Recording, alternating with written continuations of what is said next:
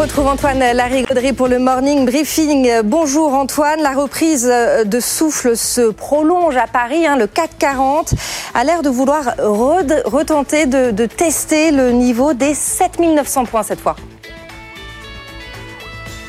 mettre le cas ce matin. C'est notre première vraie, bonne, grosse temporisation depuis des semaines. Encore une fois, on gagnait 7% en un mois en ligne droite, donc on veut éviter la surchauffe. On revient sur les supports et pour le moment, aucun changement de dynamique. Ce n'est qu'une petite pause.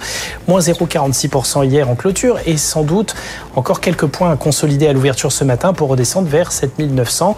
Wall Street était dans la même ambiance hier, légère baisse des indices américains, ambiance très mitigée ce matin en Asie.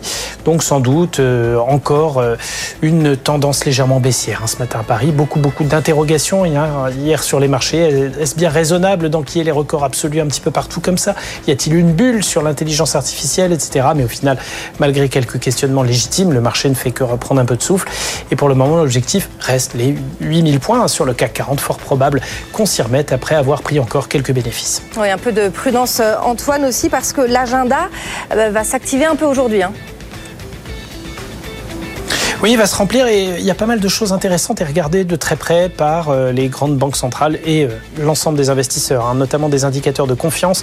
En Allemagne, à 8 heures, on aura l'indicateur GFK pour le mois de mars, l'indice de confiance INSEE pour février à 8h45 chez nous en France. Puis aux États-Unis, on aura le Conference Board à 16h, l'indice de confiance du consommateur pour le mois de février. États-Unis aussi avec à 14h30 les commandes de biens durables pour le mois de janvier. Et puis, ça va s'activer aussi du côté des publications de résultats d'entreprise, un trimestre et annuel. Ça va continuer du côté des publications euh, chez nous avec Bouygues, avec Edenred, avec Eurofin Scientifique, Lagardère, Altarea et Cofas. Puis aux États-Unis, quelques résultats attendus, notamment euh, la grande surface de bricolage Lowe's et puis Splunk dans la gestion des données pour les entreprises.